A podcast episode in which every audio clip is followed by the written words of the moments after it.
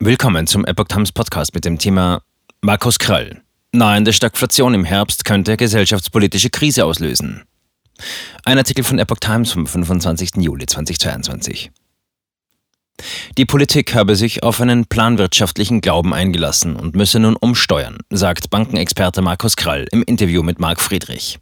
Krall sieht eine nahende Stagflation für den Herbst voraus.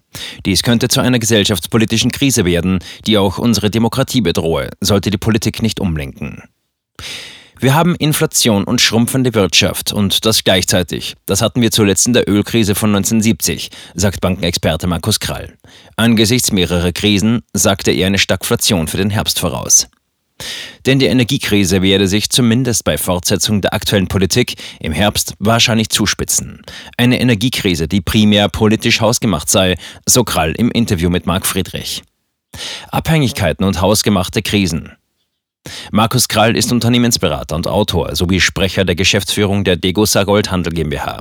Sollte sich die politische Situation nicht bessern, komme eine gesellschaftspolitische Krise auf uns zu, die für die demokratische Ordnung in unserem Land eine große Gefahr darstellt. Denn auch in China stünden alle Indikatoren auf Sturm. Das Land habe eine massive Rezession vor sich und wir stünden mit China in einer Art wechselseitiger Abhängigkeit. Die Lieferkettenproblematik wurde durch die Politik der Kommunistischen Partei Chinas wie Lockdowns in Shanghai massiv verschärft, was deren Wirtschaftswachstum abwirkt.